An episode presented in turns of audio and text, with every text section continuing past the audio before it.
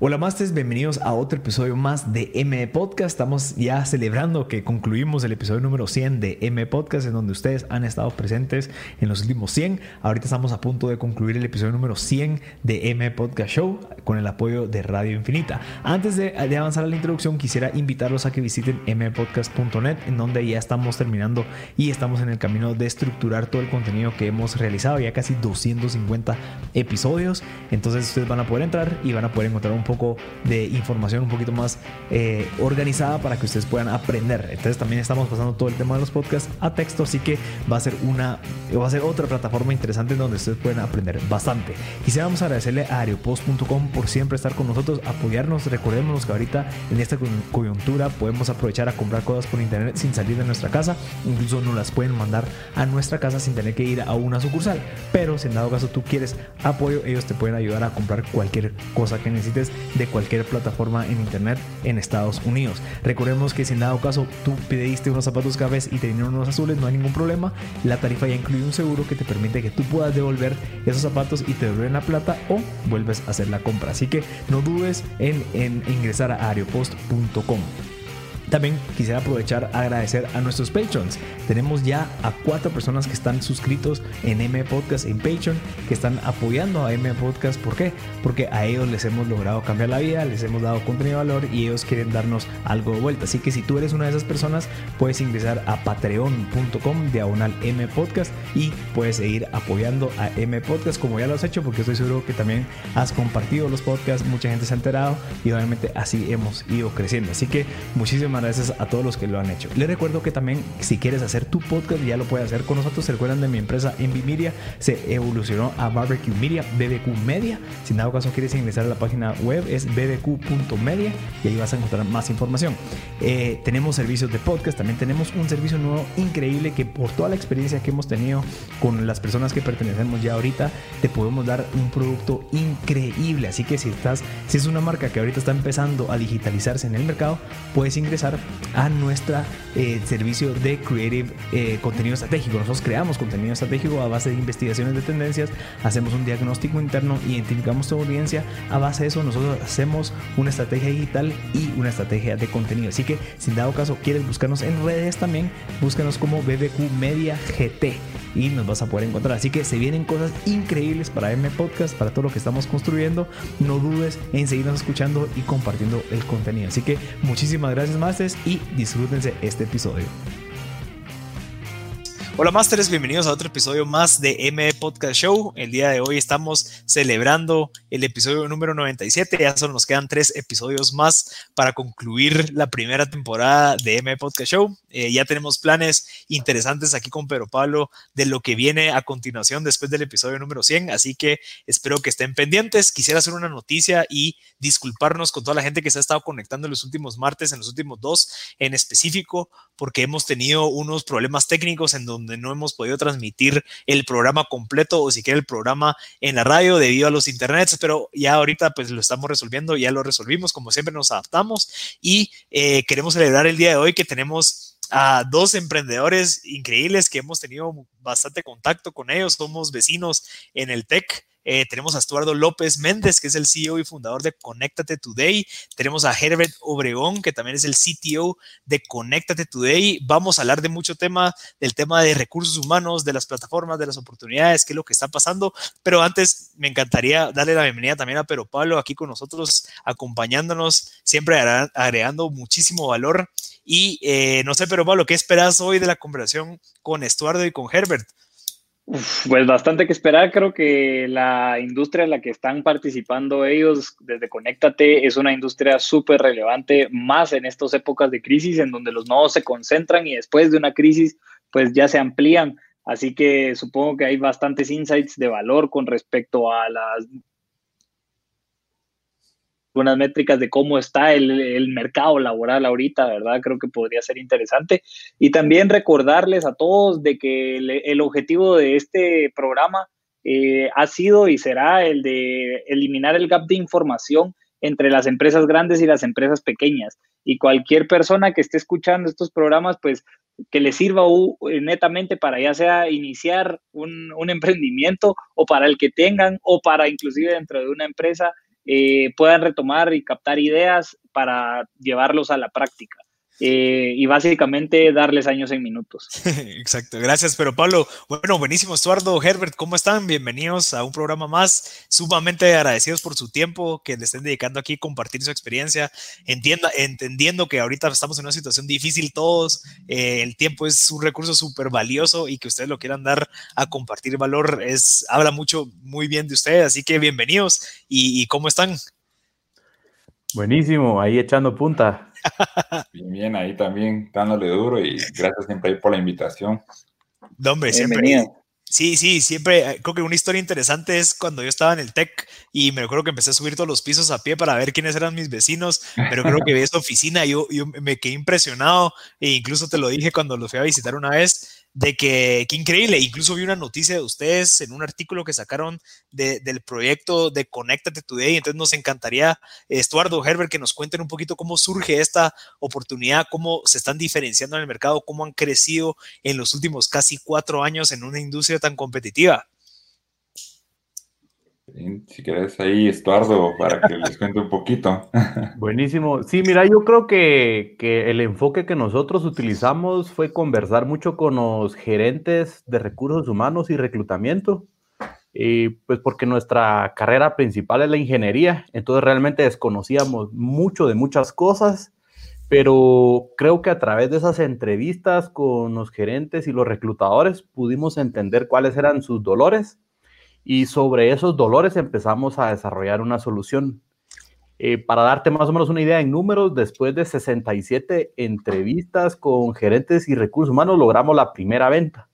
Entonces es un número fuerte que lo que te dice es que si en la entrevista número 50 nosotros ya no hubiéramos querido continuar con el proyecto, pues al final esto no existiera. Entonces es una muestra de aprender que, que la vida construir algo lleva un proceso.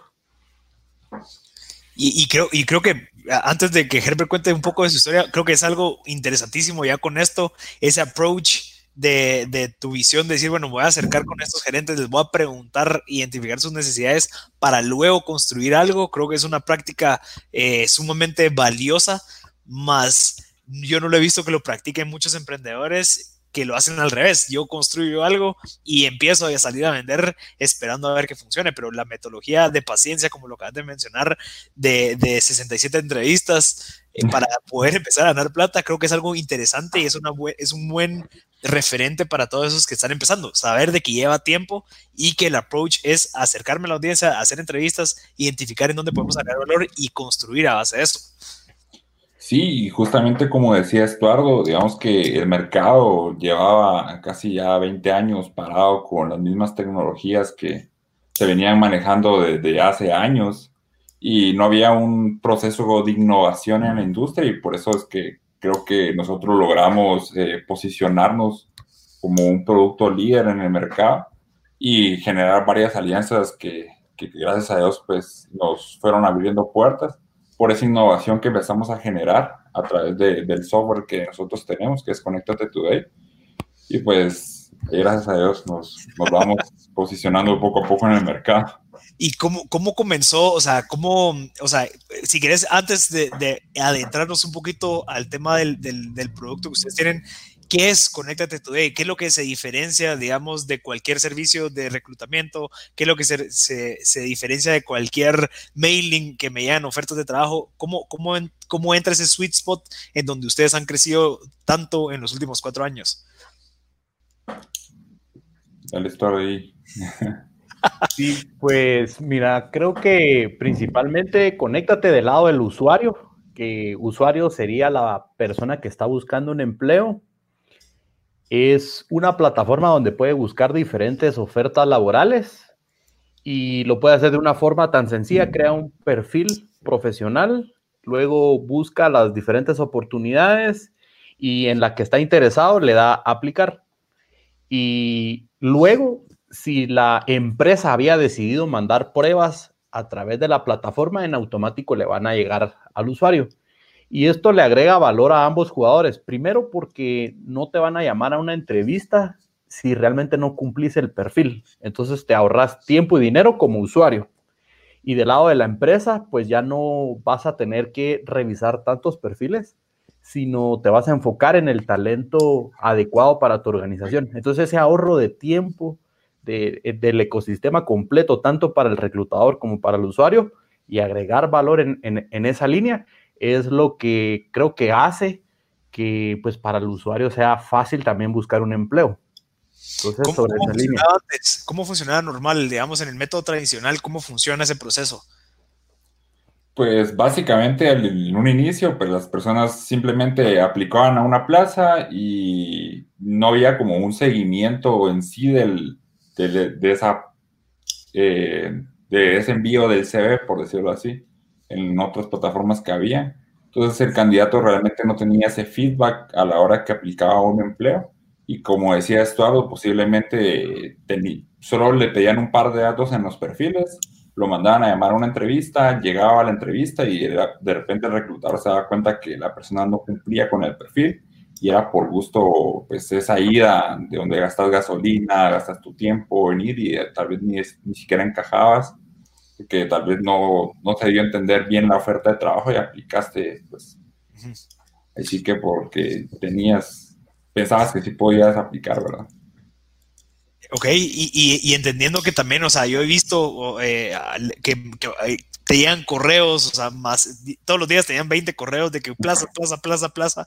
También esa, ese tiro al aire, porque incluso a mí me han salido plazas en colegios. Me recuerdo una, vez que apliqué hace como, como 10 años eh, saliendo del, del, colegio, quería trabajar y ahorita me están llegando correos de, o sea, imagínate 10 años después me siguen llegando correos en donde esa, esa conversión estoy seguro que es mínima.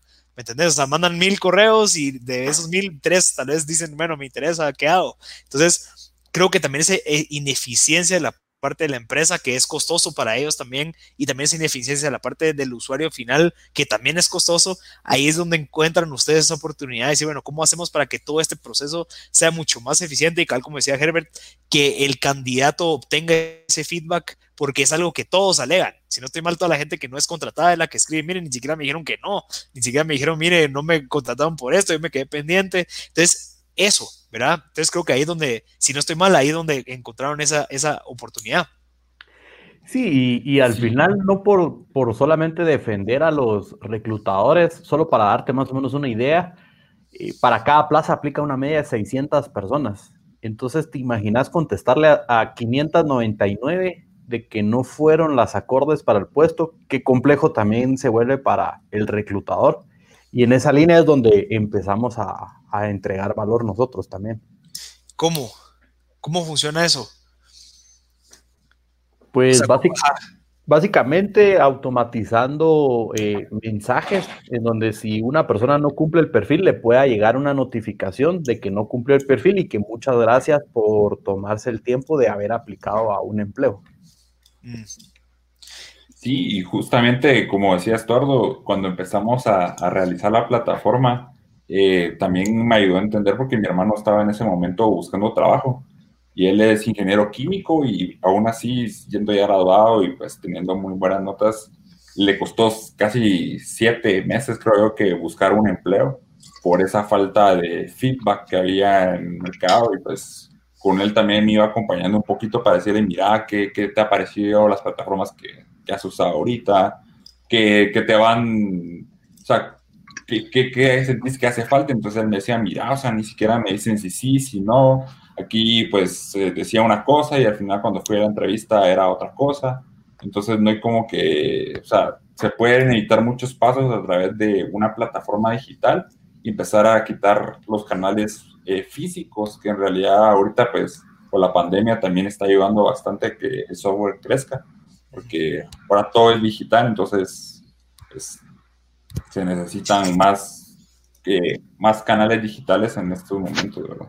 Sí, justo, justo ese crecimiento nosotros teníamos la duda de si hay alguna métrica comparable eh, previo a la pandemia eh, con respecto a, por ejemplo, visitas diarias o CVs subidos o perfiles creados versus ahorita, ya en la pandemia, eh, y que obviamente pudieron haber sido por dos aspectos. Uno, porque personas se volvieron desempleadas y empezaron a buscar, o simplemente porque la pandemia te permitía estar más tiempo en la computadora, entonces eh, te metías a inscribirte, por ejemplo. No sé si tienen alguna de esas métricas que nos puedan ser útiles como para mapear un poco el mercado laboral, pues darlo como un índice, no necesariamente como algo, pues una métrica eh, súper estandarizada.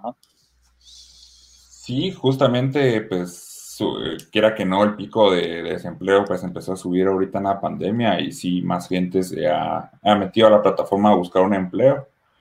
Eh, lamentablemente en un inicio también las empresas dejaron de contratar cuando empezó la pandemia, pero ahorita pues digamos que poco a poco se va recuperando ahí sí que la economía, comías, y pues va ayudando que ese mismo crecimiento de gente que está buscando empleo, también empresas que estén buscando a candidatos para sus empresas.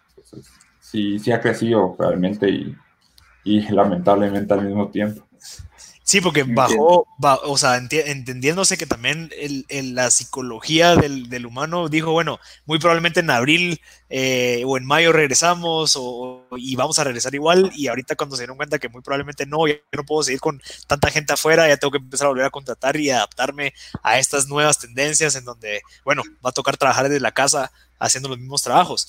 Eh, algo que mencionaban, si no estoy mal, Estuardo, me lo mencionaste hace, hace como dos meses, es de que la cantidad de empresas en Guatemala también es eh, el porcentaje con la gente que está buscando trabajo es, es, es, bien difícil el poder satisfacer esa cantidad de demanda de trabajo porque hay demasiado poca oferta de, de espacios de trabajo. ¿Podríamos contar, ¿Me podrías contar un poquito de eso, de esa información que ustedes tienen? Solo quisiera que, me, pusieras un poquito más en contexto de, la pregunta para contestarla bien. Mira, entiendo que si no estoy mal en Guatemala registradas hay 80 mil empresas, si no estoy mal. Y por favor corregime y, si, o si son menos, pero entiendo que obviamente pues la cantidad de gente que se gradúa al año, la cantidad de gente joven en Guatemala, pues obviamente es mucho mayor que esa cantidad de empresas. Entonces, entendiéndose que hay un, un porcentaje eh, proporcional a la cantidad de, oferta, ofertante de, gente que trabaja a comparación de la oferta de trabajos es bien pequeña y pues, no sé, contanos un poquito de eso si se puede. Ya, y bueno, para darte una idea, se gradúan 175 mil personas promedio por año. De esas 175 mil, 20 mil encuentran un empleo y, y 145 mil a, a 155 mil más o menos no logran encontrar un empleo. Y es ahí donde también nacen muchos emprendedores viendo qué pueden hacer porque, porque no logran posicionarse en el mercado laboral. En cuanto al, número de empresas, está más o menos en 120 mil empresas en, el país, pero alrededor de 90 mil son micro, microempresas. Y, el resto, o sea, multinacionales hay alrededor de 4 mil eh, medianas empresas hay un promedio de 16 mil y, solamente esas 20 mil compañías son las que están contratando y, su volumen de contratación también hay que entenderlo, no es para cubrir toda la, demanda de o, esa oferta que hay de los 175 mil estudiantes. Interesante.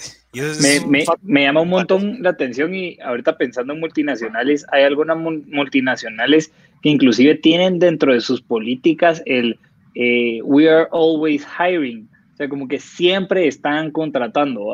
Es algún tema como cultural de la empresa, el no parar de contratar, si no estoy mal con Pacífico, lo hablamos una vez, eh, que lo entrevistamos también aquí, en donde siempre se está contratando y cualquier talento siempre es bienvenido, algún espacio va a tener, etcétera. Obviamente bajo alguna metodología, estrategia y así, ¿verdad? no sé si te han topado, a pesar de las circunstancias, con, empresas eh, más allá de las 4.000 multinacionales, que sí la demanda de, personal la haya aumentado y si tienen alguna características esas industrias.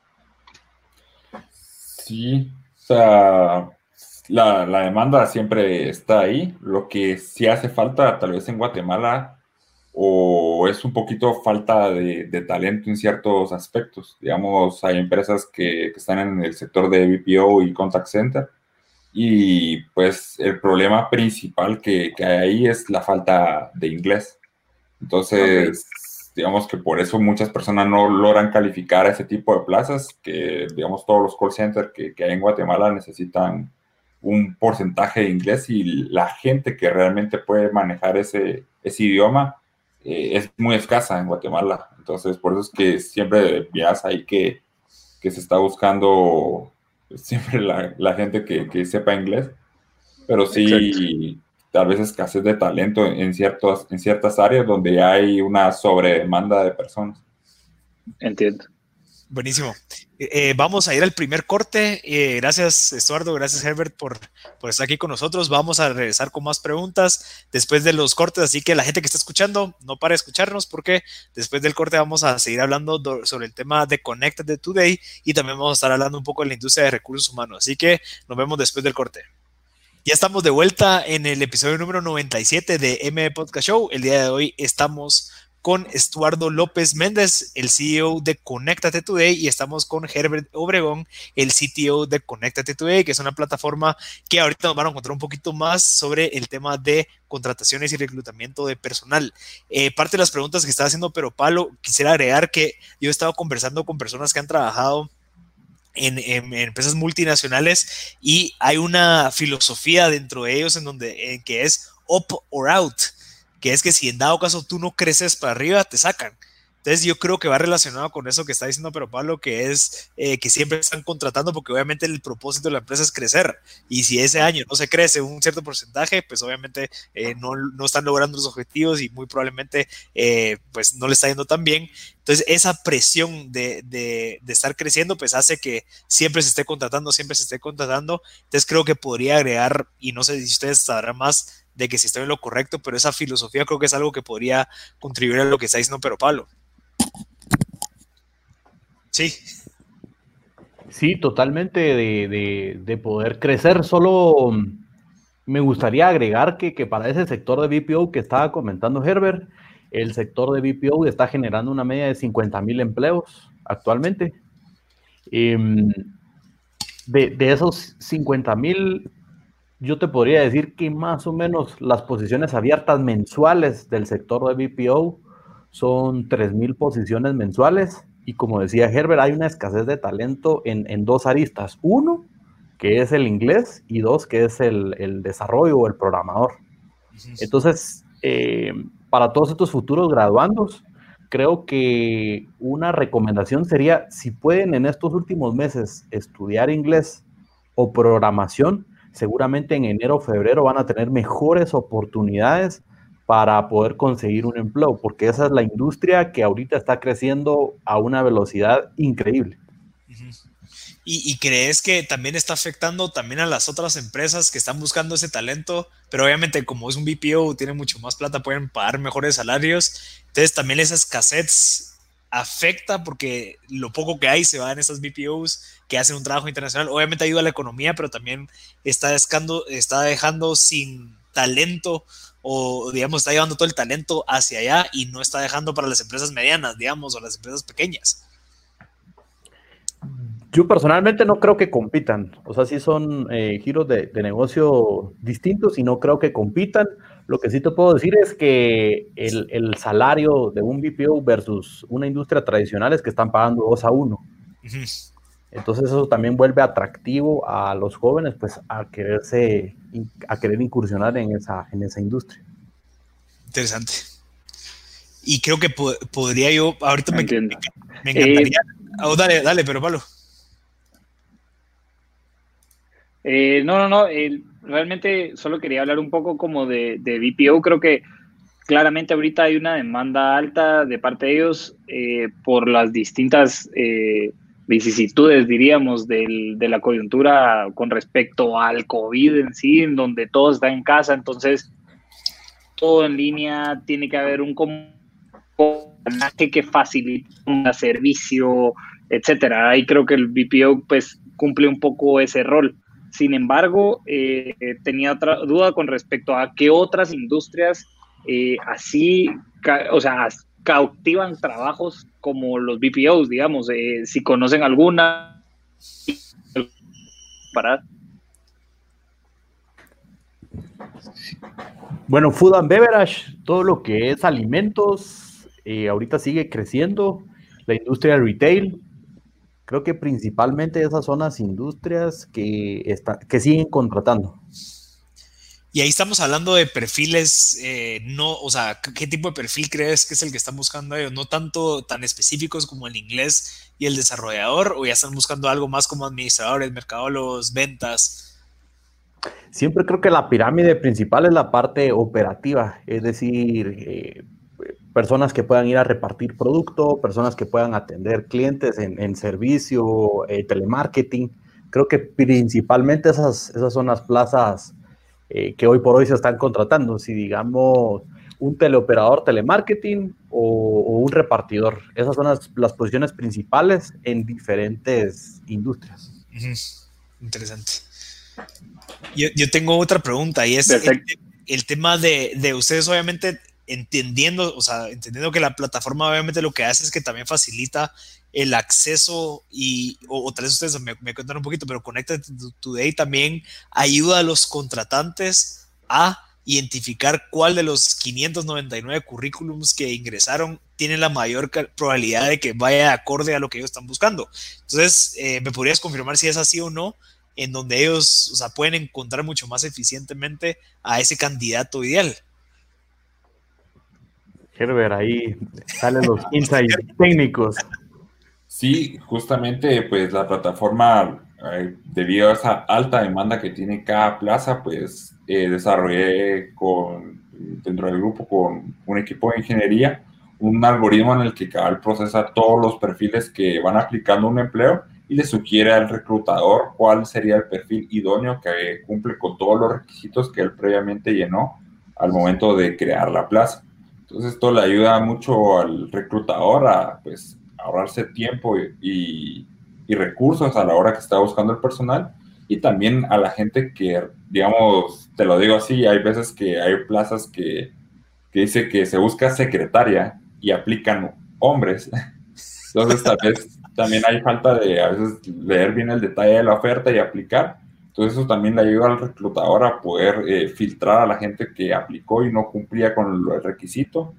Por ejemplo, de ubicación, tal vez esta persona vivía en Izabal y el empleo es para Guatemala. Entonces moverse de departamento para esta persona no era posible. Entonces de una vez le dice al reclutador, mira, esta persona no está en disposición de cambiarse de residencia y vive en Izabal. Entonces de una vez le va diciendo al reclutador ciertas características que el perfil no cumple para poder aplicar al empleo. Y también para darle un consejo a la audiencia es que a la hora de crear un perfil en cualquier plataforma donde estén buscando empleo, siempre es muy, muy importante completar el perfil. Porque de verdad hemos visto casos de casos donde la gente está buscando un empleo, pero realmente no, no llenan los datos por desconfianza o por miedo. Solo es como que pongo mi nombre, mi apellido y ahí va mi CV en PDF y, y casi que que lo lea el reclutador que lo quiera leer y que me. Entonces también es un, siento yo que es como personalmente un poquito de falta de interés del candidato también a la hora de buscar un empleo. Ya. Yo tenía una duda, Herbert, con respecto netamente a la programación eh, o el desarrollo, pues creo que es importante desde la perspectiva de tecnología, eh, todos los esfuerzos de desarrollo que han tenido y las distintas fases. He escuchado, Estuardo, un poco antes de que habían supongo que dentro del product owner eh, habían repriorizado no meterse a la parte social porque era más importante la, parte transaccional. Eh, pues un poco contarnos tal vez cómo es este proceso de toma de decisiones desde el product owner y que alguna y que las personas pues sepan un poco esta, esta diferenciación desde la parte de desarrollo, creo que es importante. Ah, bien, sí. Para contarte un poco, el inicio de, del software, Cal con Estuardo, pues tal vez para contar un poquito también los inicios de Conéctate Today. Eh, yo estaba estudiando en la Universidad de San Carlos, Ingeniería en Ciencias y Sistemas, y pues había desarrollado un par de aplicaciones para, para la Facultad de Ingeniería específicamente. Y pues gracias a eso, Estuardo, que ya se había graduado y estaba pues afuera en el mercado laboral, pues vio esta aplicación y pues me contactó para que contarme la idea realmente también hay que darle crédito a Estuardo que tuvo la, la idea de Connected.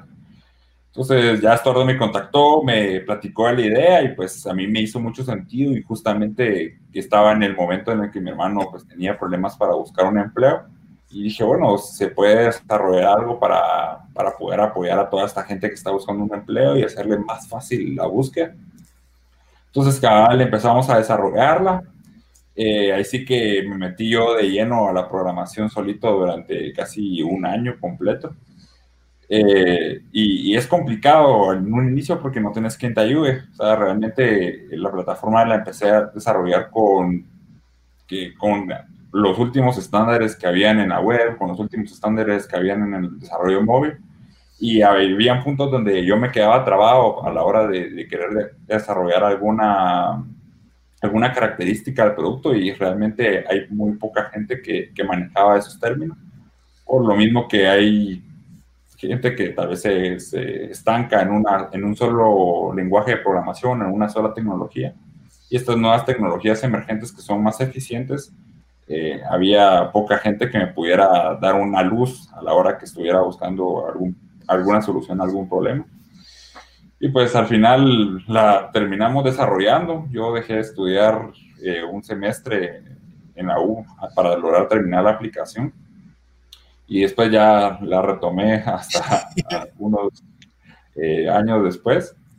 Y pues empezamos a desarrollarla y gracias a Dios pues como el producto era muy bueno empezamos a desarrollar alianzas, empezamos a, tenemos, te digo, la primera alianza que desarrollamos fue con la Cámara de Comercio de Estados Unidos y le brindábamos el software para todas sus ferias de empleo y el rendimiento de la plataforma tenía que ser tan bueno porque tenía que aguantar una capacidad de casi 50 mil personas a la hora que había una feria de empleo en, el, en los hoteles donde desarrollaba la Cámara de Comercio las ferias de empleo. Entonces, todo eso yo tenía que estar pendiente de la infraestructura, que el servidor no se cayera, que respondiera bien, que la gente se registrara. Después el seguimiento de las personas con las empresas que estaban participando en la feria de empleo. Y pues ahí, ahí fui desarrollando un poquito toda esa parte y gracias a Dios, pues la plataforma ha respondido bien y pues las tecnologías que, que, he escogido a la hora de desarrollar todo el software, pues han sido las correctas para poder aguantar toda esta demanda y, y ayudar a una mejor. Hace un rato estabas hablando del desarrollo de un algoritmo. Entiendo que el desarrollo de un algoritmo eh, requiere de distintas eh, capacidades o distintas habilidades, ¿verdad? Inclusive desde matemática hasta pues ya matemática pura hasta código, código sólido, allá fuerte. Eh, este algoritmo en lo que desarrollaste eh, te tomó de un equipo, supongo, a la hora de desarrollarlo. ¿Este equipo de qué constaba y qué habilidades tenía? Pues en, un inicio realmente el, desarrollé el algoritmo pues a mi propia cuenta. Así que en un inicio cuando uno emprende pues no, no tiene ni presupuesto ni equipo para poder desarrollar un producto. Y ya más adelante, pues, eh, se nos fueron abriendo las puertas y podemos empezar a formar un equipo, pero en un inicio, eh, sí, como vos decís, se requiere mucha cabeza, no es de solo sentarme y tirar código a lo loco, sino que sí se requiere una base teórica que te da el colegio, universidad, para poder desarrollar este tipo de algoritmos que puedan clasificar y ordenar correctamente. Eh, no me gusta llamarle a veces inteligencia artificial porque ya el término está muy, muy quemado, pero digamos que es un tipo de inteligencia artificial donde ya logra sugerirle a los candidatos una, el empleo que se adecua mejor a, a sus aptitudes y a los reclutadores sugerirle al candidato que se adecua mejor a la oportunidad que están publicando. Interesante. Mira, y, en dado caso, o sea, entiendo que tal vez como cuando se crea un algoritmo, y tal vez ahí nos vas a apoyar a, entender, cuando se crea un algoritmo, ¿cómo lo proteges intelectualmente? O sea, ¿qué, qué, qué es lo que proteges? Eh, ¿Cómo funciona ese proceso para alguien que está escuchando, que dice, bueno, yo estoy creando esto, en donde de verdad yo creé un algoritmo que solo yo lo logré descifrar para que resuelva ese problema? ¿Qué crees que son los siguientes pasos para poder protegerlo? Pues realmente si es algo muy, muy innovador, que, que es así casi top secret, deberías de ir al, al registro de propiedad intelectual aquí en Guate, que entiendo yo que lo registras aquí y no importa en qué país estés. Tiene un convenio Guatemala con varios países para poder eh, registrar eh, una patente de algún tipo de software o algún tipo de, de innovación específica, entonces es importante registrar eh, ese tipo de innovaciones y también tener toda la confidencialidad del caso. Digamos que este algoritmo básicamente, si alguien más se entera al equipo, eh, no solo tiene un pedacito de código donde él puede trabajar y no tiene el software completo para que no hubiera un tipo de plagio o, algo así. Entonces, tener bien controlado toda esta parte para cuando trabajes con, con equipos, ¿verdad? Interesante. Buenísimo. Vamos, vamos a ir al segundo corte. Eh, y regresamos con más. Eh, Conéctate Today. Estamos el día de hoy con Estuardo López y Herbert Obregón eh, celebrando el episodio número 97 de M Podcast Show. Así que a la gente que está escuchando, les recomiendo que después del corte nos siga sintonizando. Así que nos vemos después. Pues ya estamos en, en, otro segmento de M Podcast Show. El día de hoy estamos con Estuardo López y Herbert Obregón de Conéctate Today, una plataforma de reclutamiento y de contratación. Entonces creo que es algo importante que estemos hablando porque creo que la situación en la que nos encontramos también abre muchas oportunidades, obviamente abre muchos retos eh, para la industria, para lo que está pasando, pero también no sé si ustedes han identificado por esta situación alguna oportunidad y me encantaría que nos contaran cómo fue que están aprovechando esta situación, esa coyuntura, como dice Pero Pablo, eh, que estamos viviendo. Estuardo. Le vamos a dar la palabra. Sí, mira, em, un área que no, no, habíamos identificado y que gracias a Dios nos ha oxigenado la empresa es un módulo que desarrollamos el año pasado de pruebas. Nosotros estuvimos trabajando en pruebas de comportamiento, pruebas de inteligencia, pruebas de personalidad, pruebas de valores y, creamos toda una infraestructura para tener pruebas estandarizadas de psicometría dentro de la misma plataforma y paralelamente pues se creó un módulo donde cada empresa puede desarrollar sus propias pruebas para una posición en específico. Y esto fue porque nosotros dijimos, bueno, un contador para una industria de bebidas tal vez no va a ser el mismo rol o no lo van a medir igual en una empresa donde le presta servicios tercerizados a diferentes empresas. Entonces, ¿cómo tener un módulo abierto donde cada empresa esté empoderada y diga, bueno, yo voy a crear una prueba de contabilidad bajo mis necesidades? Y, esa oportunidad y, y, ese desarrollo nos permitió empezar a trabajar ahorita con la industria educativa, en donde tienen un módulo para poder evaluar de una forma certera. Entonces ahí nació una, una vertical que no teníamos, no habíamos visto y, que creció eh, básicamente porque el, mercado hoy por hoy le cuesta evaluar a alguien si no es en sitio. Entonces, ¿cómo validas que esa persona que se está evaluando realmente es, que no está haciendo fraude, que no está copiando? Entonces, si necesitas certificar eso, ahorita dentro de la plataforma nosotros tenemos un, módulo separado donde pues eh, la, institución educativa puede evaluar a estos jóvenes y pues validar primero que sí es la persona, que sí contestó, que no estuvo buscando respuestas eh, ya sea en el navegador, etcétera, etcétera. Exacto. Entonces esa fue una oportunidad y ahorita pues gracias a Dios eso nos ha permitido oxigenar la empresa. Interesante.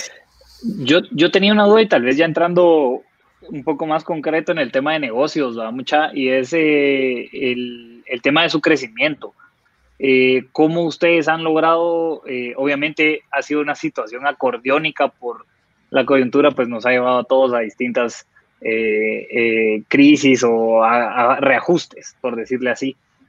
pero más allá de eso, en el crecimiento de Conéctate, han tenido han visto de frente cómo son negociaciones y etcétera, y si nos pudieran contar un poco de, estas negociaciones, cómo se, cómo se abordan o algún consejo para llevarlas, eh, y negociaciones netamente con respecto al crecimiento del capital de la empresa, es decir, inversionistas y etcétera, si, si se pudiera algún insight de eso, creo que sería súper valioso.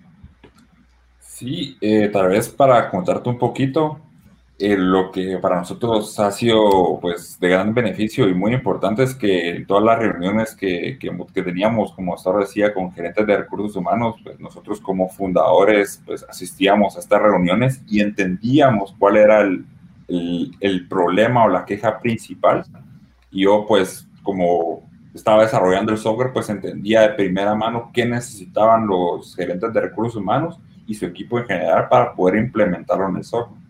Entonces, casi que era, si un gerente me decía, mira, fíjate que yo necesito tal filtro y que el color sea de color morado, por ejemplo, básicamente yo podía ir directamente ese mismo día a mi casa, implementar eso, eh, subirlo, hacer el deploy de la plataforma y el siguiente día decirle al gerente, mira, lo que me pediste, ya está, aquí está todo lo que vos necesitas para poder llevar tu proceso. Entonces eso nos permitió justamente poder eh, eh, afianzar los clientes y que pudieran tener esa confianza con nosotros de decirnos si, si algo necesitaban para poder agilizar y facilitar sus procesos. Entonces creo que nos ayudó bastante con el crecimiento. A Estuardo ahí tal vez te podrá ampliar un poquito más de, de otros aspectos. Sí, como, como decía Herbert, creo que una de las claves para los emprendedores, y, y, se los damos como un consejo, es que, que, la parte comercial en las primeras etapas se involucren los, los, emprendedores. Porque cuando uno delega esa responsabilidad a un tercero, el cliente pide algo, tal vez no lo toma, no lo anota, no se crea una minuta de eso. Entonces, después las ventas se pierde, pero nunca se sabe por qué. Y entonces, pues uno para decir, mira, mi, mi, mi, trabajo eh, está bien, mira, fíjate que no me compran por precio o no me compran por, por X o Y. Entonces el vendedor puede maquillar la información, a diferencia del fundador, si ve que, que, que no estás vendiendo y, y, tu empresa va a quebrar, pues tenés que ir a regresar a tu casa y ver qué, qué te toca implementar, regresar con el cliente. Y entonces esa escucha activa que, se tiene con los clientes, creo que es lo que te permite entender realmente dónde están sus dolores, como, como el médico, ¿verdad? No, no vas con el médico y, y te dice que, que tenés un dolor y de repente dice, va, tomate aspirina, pues ya. Sino, mira, ¿y, y cuándo empezaste? ¿Por qué empezaste? Eh, y, y, te duele algo más. Entonces, entender eso, al final volverte un doctor o un consultor, creo que es lo que te permite entender qué necesidades hay. Y, y sí, y, entendiendo también que yo no sé cómo fue su proceso de aceleración, digamos, desde que comenzaron hasta después de las 67 entrevistas. Yo no sé si, y, nos encantaría que nos contaran si se puede, si tenés algún tipo como de socio capitalista, cómo lo conseguiste, eh, si lograron levantar una ronda de inversión o están buscando inversión, eh, porque creo que es algo que no se conoce mucho en Guatemala. Hay muy pocas eh, que cuentan o, o que sepamos de que han sido eh, o sea, beneficiadas por un inversionista y etcétera. Entonces, si no estoy mal, y, corregime, ustedes son una de ellas y si nos puedes contar cómo lo lograron, qué, cuáles son las buenas prácticas, cómo funciona todo ese proceso.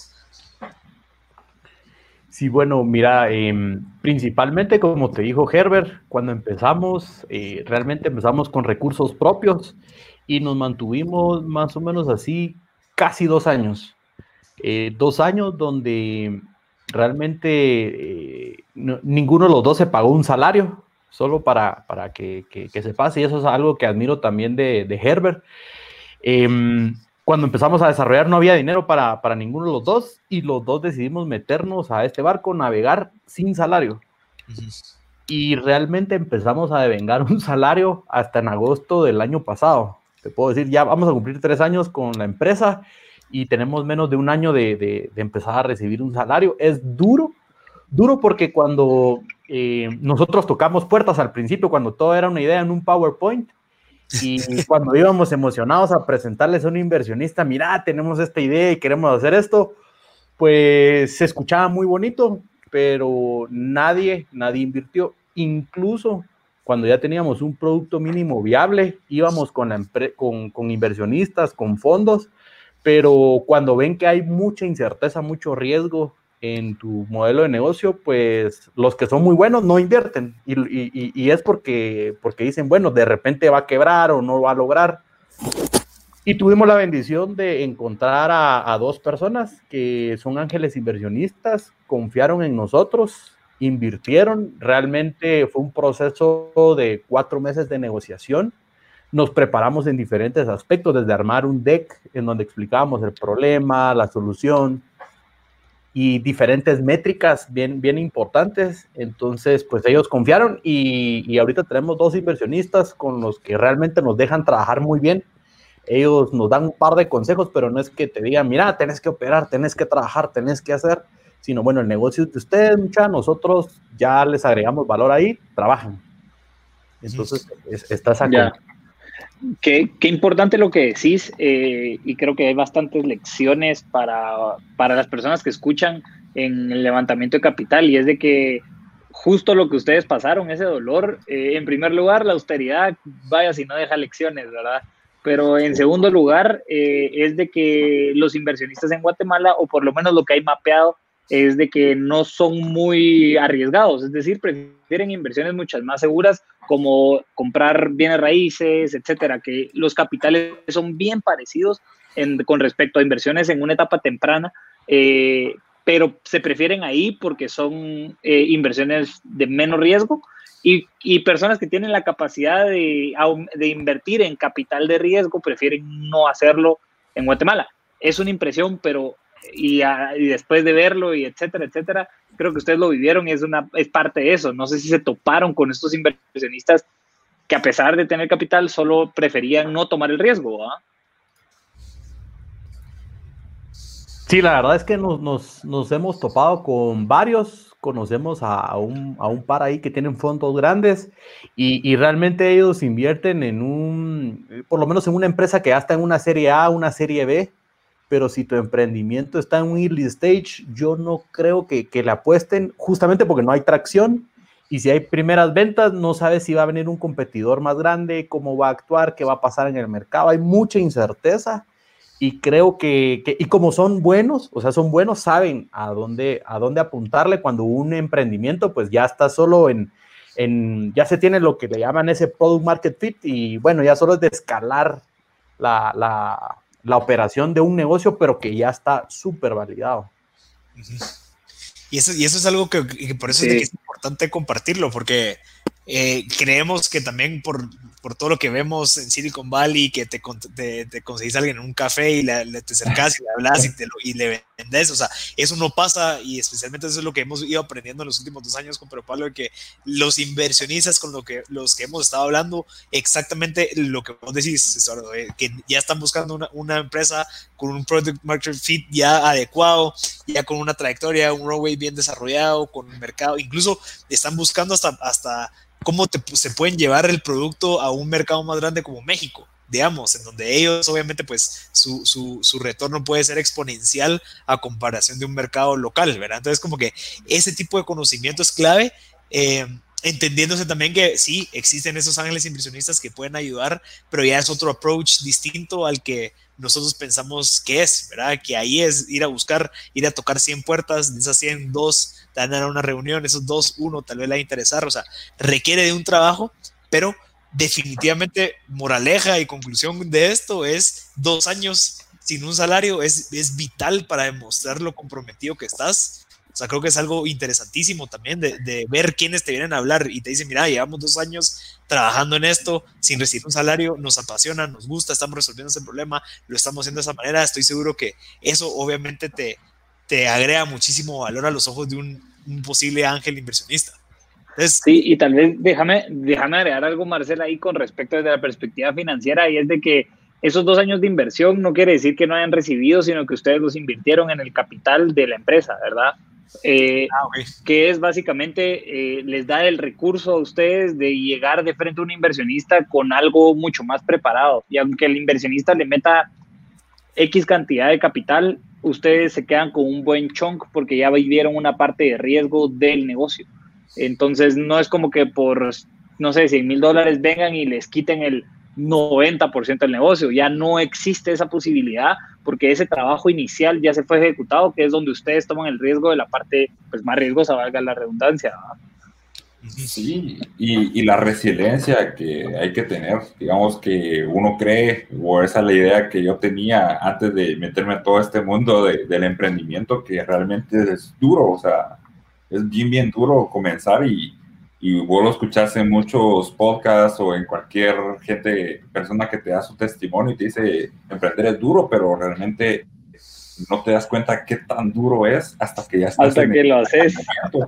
Y tenés que dejar atrás muchas cosas, suponete O sea, yo tuve que tomar la decisión de dejar de estudiar unos meses y apostarle todo al proyecto para poderlo sacar en tiempo, porque yo estaba desarrollando el software en un inicio y pues salir de ese paradigma de que será que me tiro a, emprender o mejor continúo con mi carrera segura que, se, paga bien y pues si la termino, cierro mi pensum consigo trabajo en cualquier lugar, pues ya todo tranquilo, todo feliz pero te decidiste ir al riesgo y eso creo que es, es, una parte muy, muy importante y que uno cree que también que termina el producto y instantáneamente van a caer las ventas, el software es excelente y, no es así. O sea, hay un proceso de ventas que en un inicio yo no sabía que existía hasta que ya te vas a topar contra el mercado. Te dice pues, que, que, no, o sea, primero tienes que conseguir esas ventas iniciales para poder arrancar y empezar a agarrar tracción. creo que sí, es importante y también conseguir un socio eh, de confianza. Pues yo, gracias a Dios, eh, encontré a Estuardo y él me encontró a mí, donde los dos nos, nos, complementamos en, en, dos áreas distintas. Si lo miramos como un universo, Estuardo sabe todo de un lado, yo sé todo, todo del otro y los dos en conjunto nos complementamos y eso pues ayuda mucho a que el producto y pues, la empresa tenga una buena salud y pues resiliencia. O sea, eso es primordial esto de estar emprendiendo porque definitivamente es algo que, que, te quita el ánimo ciertos días y tienes que levantarte el siguiente día y darle con todo. Buenísimo, Herbert, gracias. Qué, qué, qué, buen, qué buen Qué buen insight, porque es algo, es algo sumamente valioso y creo que en el siguiente segmento que vamos a tener vamos a hablar un poquito del tema de los socios, que es algo valiosísimo.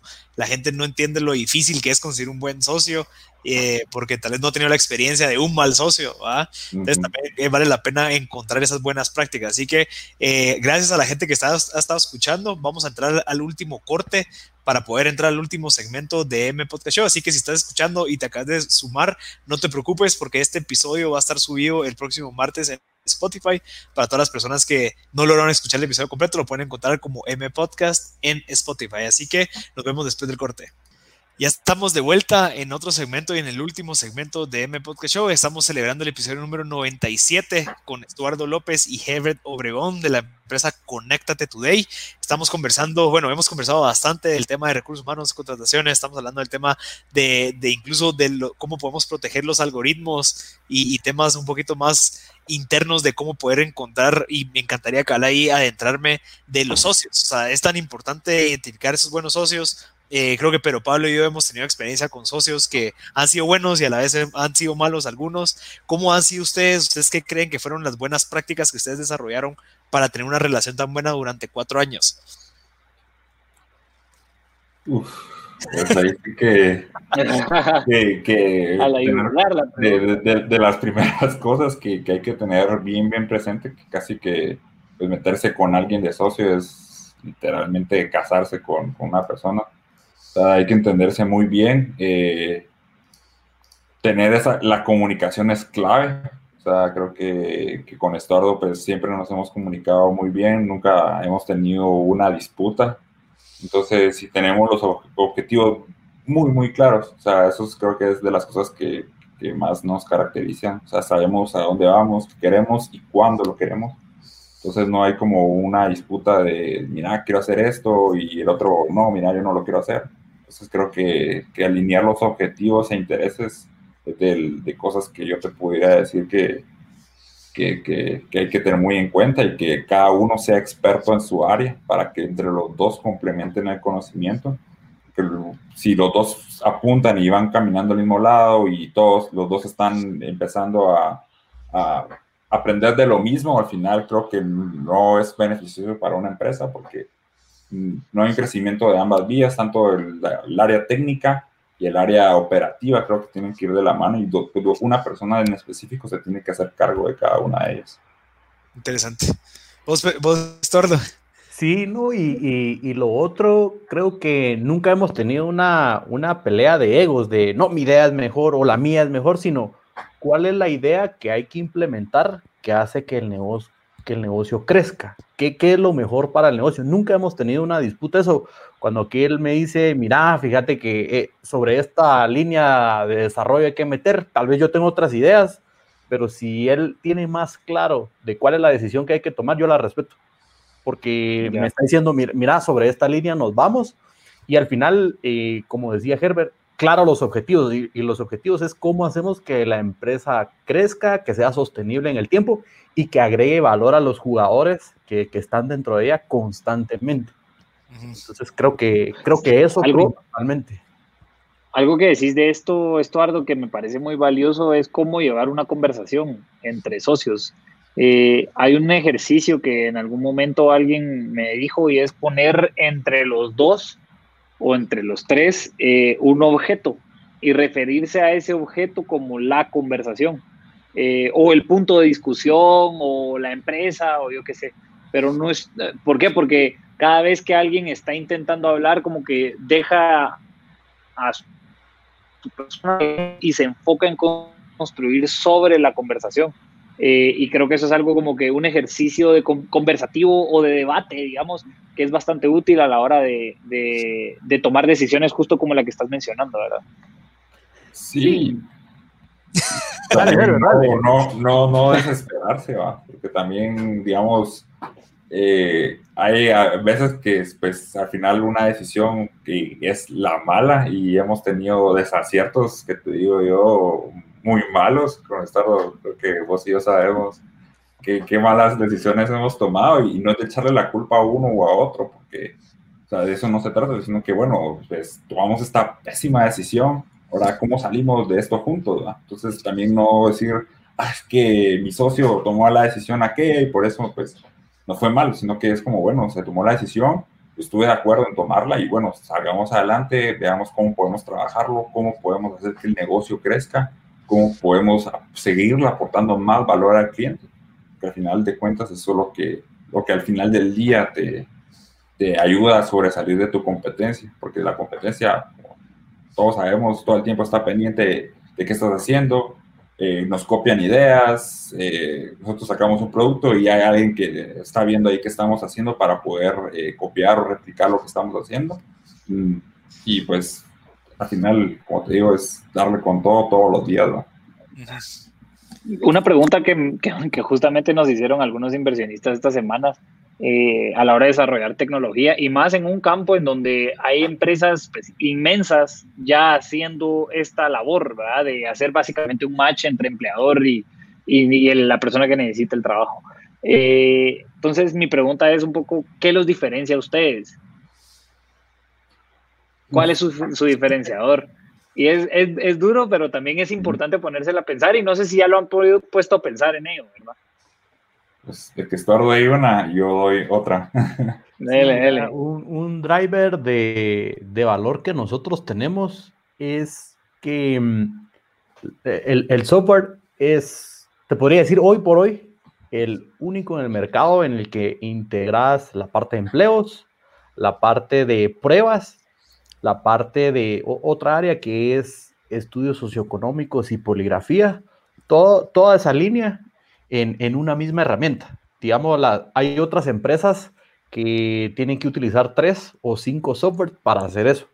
Y, hoy por hoy creo que esa es nuestra ventaja competitiva y nuestros competidores principalmente son plataformas de Estados Unidos que no venden aquí porque eh, eh, su ticket de venta eh, no está acorde al mercado. Entonces el, mercado no, no, no lo paga. Ya, ya. Sí, y lo otro, pues, innovación constante. O sea, sí que todos los días, o sea, de verdad no hay un día que, que, no programe. O sea, todos los días, siete días a la semana, me, miras en mi compu programando y todos los días implementando nuevos requerimientos de clientes. Y lo que, pues, a veces hago broma con esto es que si, si lo puedes imaginar, se puede programar. O sea, realmente no hay algo que sea imposible de realizar y siempre, o sea, te piden requerimientos locos, así te lo digo, eh, empresas, pero digamos que al final de cuentas, después de un análisis, decís, bueno, o sea, si, si realmente logramos implementar esta característica que nos está pidiendo esta empresa, el software va a ser una nave.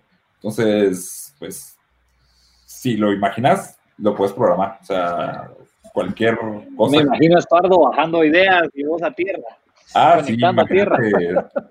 Cuando Estordo me tira su lluvia de ideas, o sea, ahí sí que muero de, trabajo, vamos.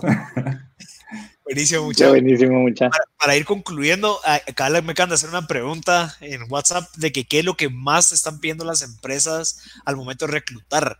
Como que si ustedes han identificado un patrón de algo que está buscando las empresas, que no sea un título, que no sea un, eh, como que una habilidad técnica, sino que tal vez algún tipo como de, algo que se pueda, no sé, liderazgo, comunicar. ¿Qué, ¿Qué, es lo que ustedes han identificado? Mm, claro, tal vez me verá un poquito más ahí.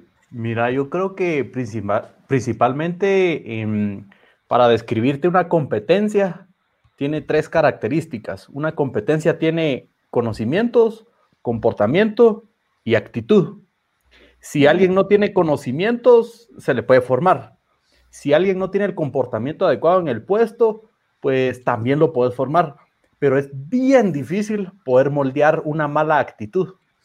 Entonces, eh, las empresas cuando están haciendo sus entrevistas siempre hacen preguntas para, para tener disparadores y ver la actitud de la persona. Y, y, cuando en una entrevista notan que alguien eh, no tiene la actitud adecuada para el puesto, aunque tenga los conocimientos o vaya a tener el comportamiento adecuado, prefieren no, no contratarlo porque es, es, esa persona que siempre va a estar inconforme, después de dos meses le subiste el salario, pero siempre está inconforme, eh, entonces, eh, al final te va a hacer más daño de lo que sus conocimientos o su comportamiento en el puesto pueda ejecutar. Entonces, esa característica creo que es bien difícil de, de, poderla desarrollar. Yo creo que sí se puede trabajar, pero te llevaría más tiempo formarla en alguien. Interesante. Súper, súper valioso eso.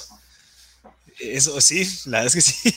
Buenísimo, muchas, de verdad, gracias de verdad por su tiempo, eh, súper valioso. Me encantaría que nos dijeran cómo puede entrar una persona que está escuchando a poder, eh, ya sea poner su empresa en Conéctate Today y también, si en dado caso yo quiero empezar a buscar trabajo, qué es lo que tengo que hacer para poder entrar a la plataforma.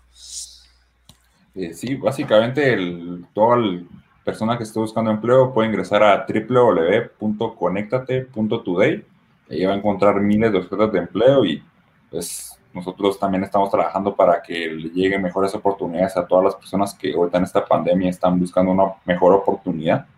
Y para las empresas que están buscando talento, que, que realmente pues, ayuda mucho a la sociedad en este momento, eh, pueden también ingresar a www.conectate.today y ahí hay un formulario de contacto en la parte inferior izquierda, donde pueden encontrar toda la info, nos pueden mandar ahí un correo y pues y igual pueden crear su página de empresa desde ahí, es como un self-service y poder publicar sus empleos desde ya. O sea, no necesitan mucho para poder empezar a publicar un empleo. Pues buenísimo. De verdad, gracias Estuardo, gracias Herbert, gracias pero Pablo, siempre por el valor que han generado el día de hoy en el episodio 97, súper valioso.